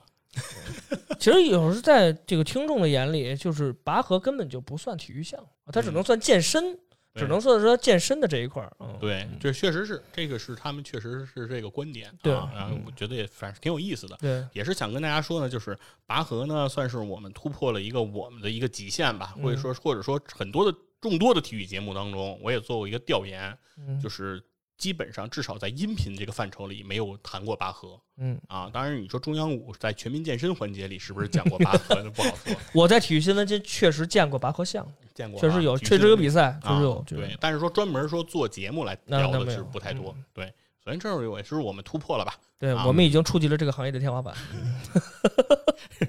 你确定不是地板？对，所以我刚开始说的我说不好，我说这到底是天花板还是底线，不好讲，不好讲。但是是一种突破，这是一定。对对对。好，那拔河这一期节目之后呢？其实我在上面放了一个我的那个直播的一个回放。对对对对对对对。然后这个直播回放，其实更多可以让老袁来聊两句。因为嗯整个这个直播回放整个的倡议啊，这个动议其实是老袁在提的。啊，嗯对，其实我之前一直我就跟新军佛在讲，我说《体坛站着侃》这档节目啊，因为它是在聊泛体育，嗯，那体育的赛事它一定会有一个所谓的时效性，时效对，性。没错，那正好赶上在那段时间呢，女足这是一个话题。对，呃，当时啊，就是我不知道这个现在的听友是什么感受。那嗯对于像我这个岁数的人来说，对于女足的认知其实是有一个很大的断层的。对，铿锵玫瑰嘛，就是小的时候那会儿，这个火红的太阳刚出山，是吧？朝霞不满。不满半半边边天，中国队出场人两个，对对对对对，因为这个那是教练，你看大家都耳熟能详嘛，对对对就对这个东西都有一个印象。那这就是跟女足相关的，对，所以在当时我们觉得，哎呀，女足在咱中国那简直就是一个嗯，是铿锵玫瑰呀，没错，哎对，但是好像从这次这个女足突然在新闻上面成为一个爆点之前，嗯。感觉已经沉寂了非常很长时间了，对，所以那个时候我就发起这么一个动议，我跟嗯。徐军佛说，我想听听你，哎，作为一个一直还在关注足球的人，嗯。你跟我说说这个女足嗯到底有什么回忆。嗯。然后在当时啊，确实，其实徐军佛觉得是因为我不关注体育，嗯。哎，所以其实对女足有这么一个，不管叫误解也好啊，还是说有这么一个理解上的偏差，嗯，那其实关于女足可聊的话题还是还是很多的，很多的，包括说呃，大家对于这种女性的这种大的运动的这个赛事的一个职业化的嗯发展的一个不平衡吧。嗯就是后来其实，在整个的直播的那个环节当中，哎，佛爷也是提到了相关的一些观点。同时啊，我也是希望说，那既然我们想要时效性，那我们就尝试用直播的方式嗯嗯跟听众们共同来交流一下。嗯嗯呃，当然了，当时我还提了一个要求是说，这期节目一定要上线。呃，嗯，所以当时呃，佛爷呢比较小心谨慎，也比较紧张，嗯，然后全程应该是没有太多的去关注大家的一个希望交流的内容大概前五十分钟吧。啊。对对对对对，这这节目一共多长时间？我看看啊，我直播了一个小时多点儿，一个小时十八分钟，嗯前五十分钟。嗯，百分之八十，对对对对对对对。不过另一个其实也是我想要哎在这儿跟听友们稍微的征集一下的，就是嗯。我特别希望呃佛爷能够尝试练一练单口，因为嗯大家也能感受得到，佛爷不管从表达的这个技巧方面啊，还是从录节目的时候这种状态来说，我始终认为，哎，佛爷是能够去做一些单口的节目的。对，他可以的，嗯因为确实是没有必要有一些，比如说，不管是有时效性也好，嗯还是说这个体育赛事本身就有很完整的故事性也好，嗯我觉得佛爷是绝对能够承担得了的。对所以这也是我给他就是相当于布置了一个小作业吧。嗯。今儿老板下任务了，你自己看着办啊。没有这个，这就是任务。这期直播就是任务。嗯对，因为刚开始老袁跟我说要做女足直播啊，其实负担心理负担还是挺重的。嗯因为这个整个女足的发展，其实这些年其实它并不是我们想象中的一直如日中天。就是铿锵玫瑰之后，女足输过德国一个零比八，这是我对对对在这个呃王霜之前对于女足最后的了解，嗯，对，而且尤其是在其实北京奥运会上的成绩也不也也也太尽如人意对也是是被日本挡在了这个四强的这个门外对对，所以从那个时间点开始，其实整个女足是有一些落入低谷。低谷对，其实是有点过山车的感觉。嗯对，然后今天的女足是不是真的重新崛起了？其实也未可知。嗯对，因为我们其实女足发展要走的路还很长很长。对对，那如果这个时候我们去回忆说过往的那个荣光，然后说呃孙雯呃呃刘爱玲刘爱玲对对 那个时代我们有多强，嗯，有点相当于说零二年的那届中国男足这其实没有什么意义了，对对，是没有什么意义了。对但这儿啊，其实也给我提了个醒儿。嗯我觉得未来的直播呢，在没有一个很强时效性的这么一个话题内容的时候，嗯我觉得就从盘外招，哎这个角度出发，嗯我觉得它也可以是咱们体侃的一个小系列。对，对，其实整个为什么会想到这个盘外招呢？是因为每次一对阵韩国，对，其实真的不是想拉民族仇恨啊，但是确实是一对阵韩国，从客观体现上来说，盘外招的事情我们就不胜枚举啊，对每个人都印象特别深。嗯就是你看待这件事情吧，如果说我们吃亏了的时候，确实是很气愤啊，嗯很义愤填膺。嗯但是如果你跳开那个时间点再回看的时候，你又会觉得很逗哈、嗯就是他为什么会选择这样的方式，然后取得这样的一些做法，然后招致了这么多的非议，然后包括大家对民族性上的一些攻击，到底说做这件事情他们到底值不值？然后确实是你再看到他的时候，你会带着另一种啼笑皆非的感受。是的，嗯是的，啊是的。对然后另外一个呢，也是看到说，其实除了这种嗯对抗性的项目，然后包括其实又讲到了围棋，因为这也是之前准备集魂的时候看到的一些周边，嗯你也会看到，其实棋类项目整个也在不停的有这种拍卖招，对啊而且这些拍卖招你会觉得非常的有趣，啊、唱歌的也有，然后把棋子儿反着搁的有，后羿弃兵啊，这个美剧里边嗯提这个国际象棋，嗯，我觉得里面几乎讲的都是拍卖招。所以就这很有很有意思的。然后而且包括其实我们中国棋手之间 PK，中国象棋啊也有好多这种讲究。嗯啊，也都很有意思。所以说，我们有时候会去看到这些东西的时候，你会觉得体育啊，它不仅仅是在竞技场上，嗯哎，在嗯场上的这些有限的时间里的 PK，嗯它真的可能是从你从这个比赛刚刚有这个想法开始，双方就开始谋划。对，开始博弈了，也对，可能就跟其实跟战争真的有点像。对，就比如说中日甲午这场仗，真的是在甲午的那个海面上开始打的时候，他才开始决胜负吗？可能真的不是，他可能从这个有这种想法，两中日之间知道必有一战的时候开始，两国其实都开始做自己的准备。那就嗯看你在那个准备期你是怎样做的。对，其实说可能是说更加的重要啊，对，是也难怪你这能横跨历史、体育、游戏啊！你看这说这么一个事儿，这都跨了多少个？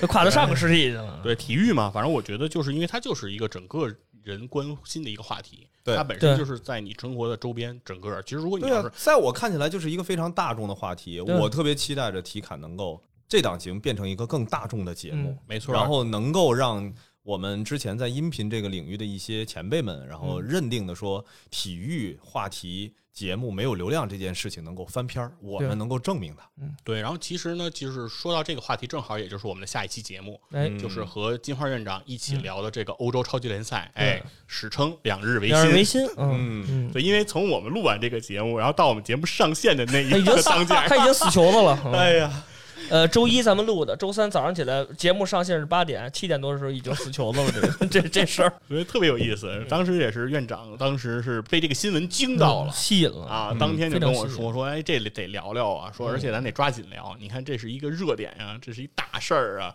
啊，太有意思了，赶紧说说吧。亏着听着他，要不然没法录了这期节目。再晚一天，再晚一天就完蛋了。是，然后当时也确实挺有意思的，而且我发现好多节目都被这个新闻或者说被这个事件，因为持续时间太短给坑了。跑题大会这个节目的那一期节目叫 那个被我们的这个节目吓跑了的欧洲超级联赛，也是他们一录完，然后这就破产了。哎，对，特别有意思。但是他这期节目，我觉得其实是我觉得能够表达出老袁对这种节目的一个期待，就是说嗯。体育的话题其实它不仅仅是体育，也就是说，在聊欧洲超级联赛的时候，其实我们基本上没有聊任何一场比赛，对，也跟足球规则无关。对，也没有聊足球，也我们也没聊足球这个到底是作为真实足球的一些掌控者，他们应该怎么去做这个超级联赛，我们也没聊。嗯，对。其实呢，我们其实在这个里面，至少啊，最明显的一点，我们在这个里面没有聊什么叫越位，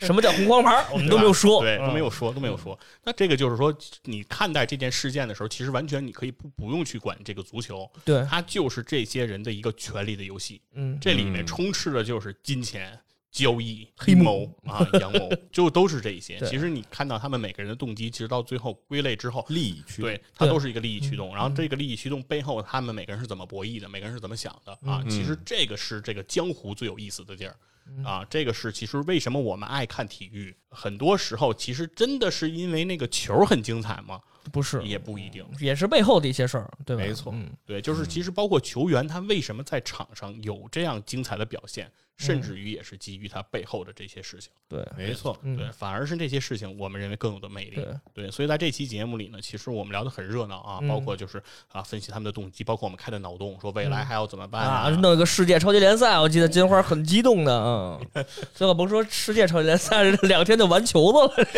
对院长很激动啊，嗯很院长说他一直一直以来很纳闷儿，为什么没有一个俱乐部间的世界杯呢？啊，对对对，他说这个事情应该是很很好看的，一定要一定要办的呀，把把它办起来，对吧？你想想，一个欧洲超级联赛两天就破产了，你真别说，院长这个愿望有可能在十年、二十年以后，有可能就成为真实了，有可能。不知道足球以后会有往什么方向发展，对吧？对，确实来说，我我作为球迷啊，嗯，他肯定是这种东西，我们希望他就是越早越好，对吧？乐见其成。嗯对，但是实质上来说，球迷其实是在整个这个呃竞技体育这个环节上，话语权我认为是最低的。但是我看到了这个欧超联赛解体之后，就是好多这个呃，包括某平台上的一些博主啊，分享他们的对于这个欧超联赛的看法。其实最后欧超联赛死亡，为什么？其实就是因为球迷，因为球迷给俱乐部的压力实在是太大了。就是我不管你，就是好多这十二家俱乐部，现在唯一还支持欧超的就是剩皇马和巴萨，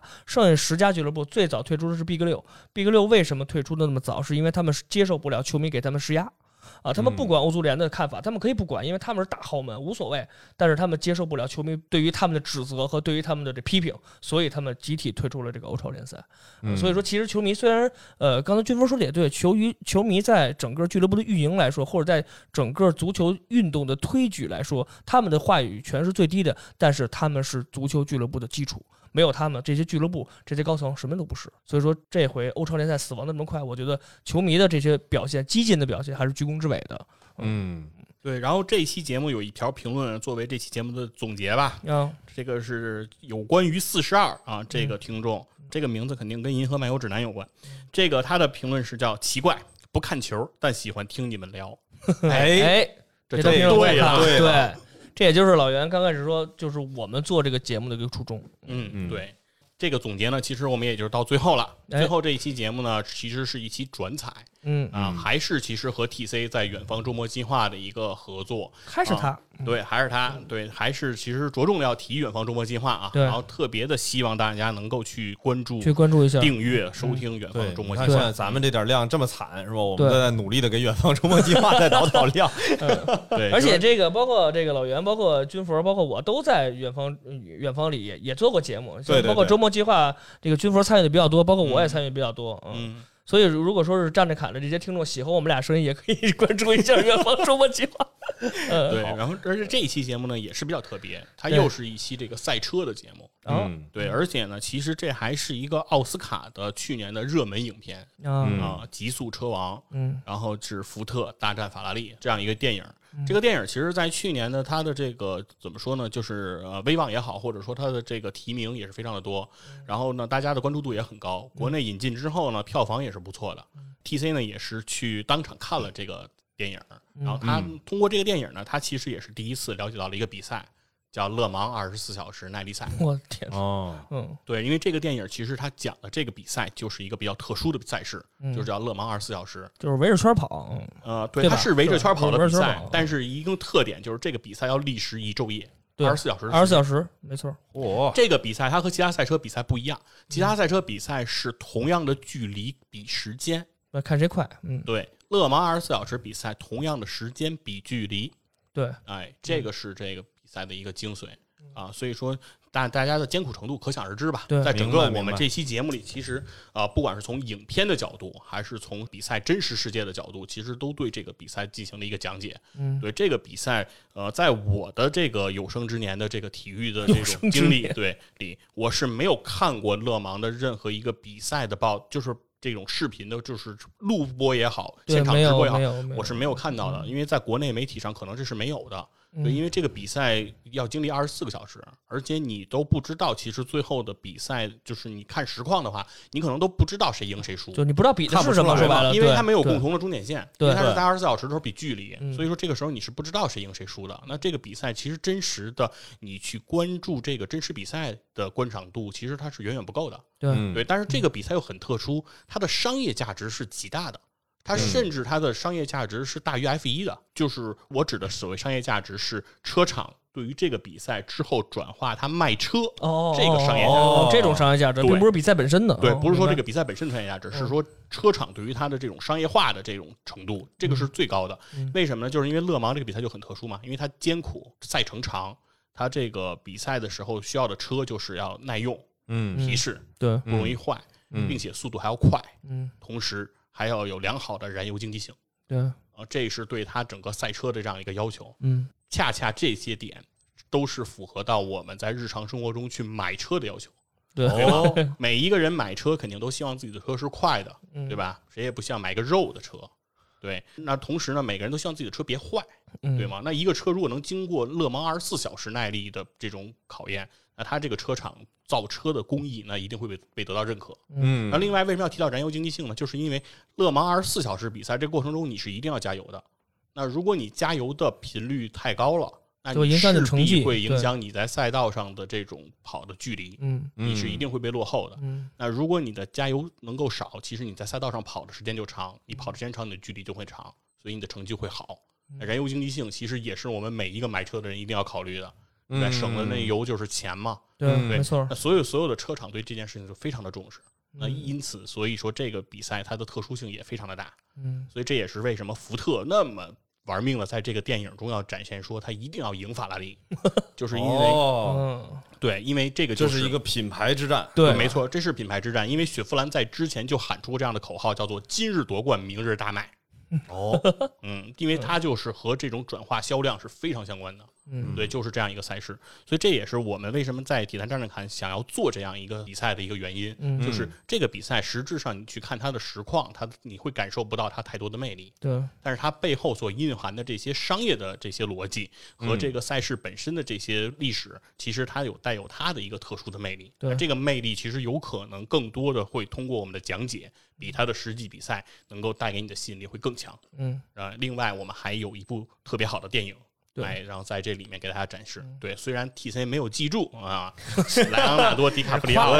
夸对是马特·达蒙啊，对，因为这已经成了这期节目的一个槽点了，对一个评论区一水儿都在说这个事儿。对他们一直都在分析这事儿啊，说马特·达蒙啊不是小李子啊，在这个小宇宙上第一条评论就是这个，然后我当时就给听众回应说，对，不给饭吃。对，刚刚说到这个，我稍微的补充一点，就是嗯其实这个运动的这个机制啊。嗯啊，也不是这个勒芒独有的，我们日常生活当中都在经历，对就是这个微信步数啊，嗯，他们就是 也是一种博弈，二十四小时，对吧？比谁距离长比谁，比谁距离长，嗯，比谁走的稍微打个岔，我觉得嗯正好咱们把这个所有期的节目也都聊完了。哎，对，哎，佛爷，你看最后再收个尾吧。嗯，呃，对，最后呢，其实也是希望大家能够在我们本期的这个节目下面吧，多给我们做一些留言。然后我们今天其实讲了很多，就是关于我们节目的一些总结也好，嗯然后一些查缺补漏也好，一些补充的说明也好，背后的故事也好，其实更多呢其实也是希望更多的人去了解《体坛站着侃》这个节目。对哎，再重复一遍四十二那句话吧，我觉得，哎，还是拿这句话做结尾啊最合理。就是我不看球啊，但是就是喜欢听你们聊。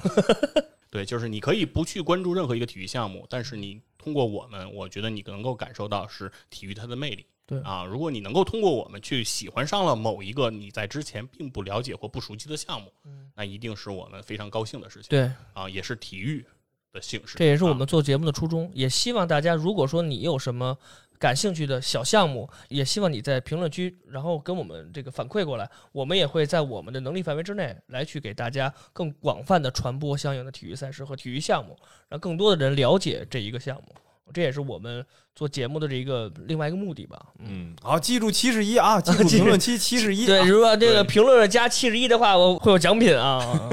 你们去七十一就会免单。行，那好吧，大家在评论区刷七十一啊，然后在你们可以刷的每一期节目底下，我都希望看到七十一的名字。嗯，好的，那今天的节目我们就到此结束，时间也是比较长了。嗯，啊，然后希望大家听到我们这期节目之后呢，然后对体坛战士看有更深的了解，对，啊，对于我们节目有更大的支持，谢谢大家。好嘞，谢谢大家。谢谢大家。I wonder how, I wonder why, I wonder where they are. The days we had, the songs we sang together. Oh yeah. And oh my love, Holding on forever, reaching for a love that seems so far. So I say a little prayer and hope my dreams.